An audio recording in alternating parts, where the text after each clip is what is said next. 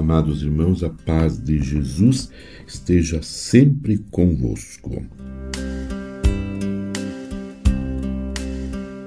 Do documento do Papa Paulo VI, Marialis Cultus. Mas Maria é modelo, sobretudo, do culto que consiste em fazer da própria vida uma oferenda a Deus.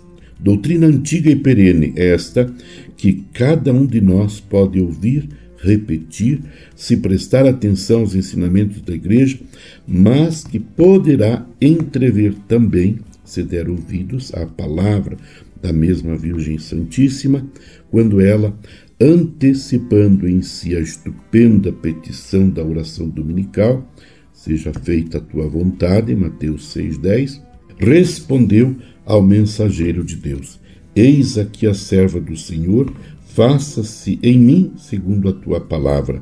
Lucas 1,38. E o sim de Maria é para todos os cristãos lição e exemplo para fazerem da obediência à vontade do Pai o caminho e o meio da própria santificação. É importante ainda observar bem como a Igreja procura traduzir as múltiplas relações que a unem a Maria em outras tantas atitudes culturais diversas e eficazes. Em veneração profunda, quando reflete na virgindade singular da Virgem Santíssima, que, por obra do Espírito Santo, se tornou mãe do Verbo encarnado, em amor ardente quando considera a maternidade espiritual de Maria para com todos os membros do corpo místico. Em vocação confiante quando experimenta a necessidade de intercessão da sua advogada e auxiliadora. Em serviço amoroso quando descobre na humilde serva do Senhor a rainha da misericórdia e a mãe da graça em imitação operosa quando contempla a santidade e as virtudes da cheia de graça. Lucas 1, 28.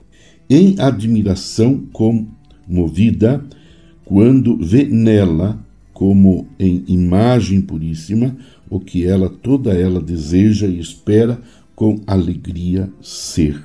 Em estudo atento quando vislumbra na cooperadora do Redentor já a participar plenamente dos frutos do mistério pascal, a realização profética do seu futuro pela qual anela, até o dia em que, purificada de qualquer mancha ou ruga, Efésios 2:27, se tornará como uma esposa adornada para o seu esposo Jesus Cristo.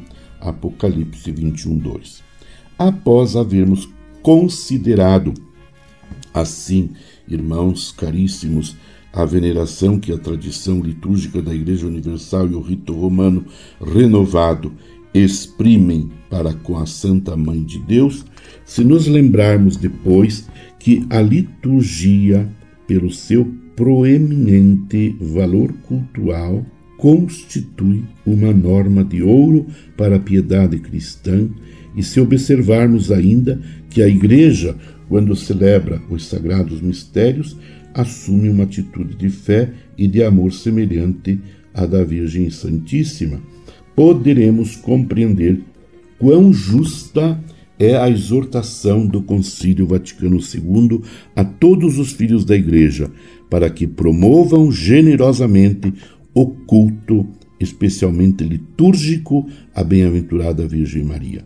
Exortação esta que desejaríamos ver por toda parte acatada, sem reservas e posta em prática com zelo.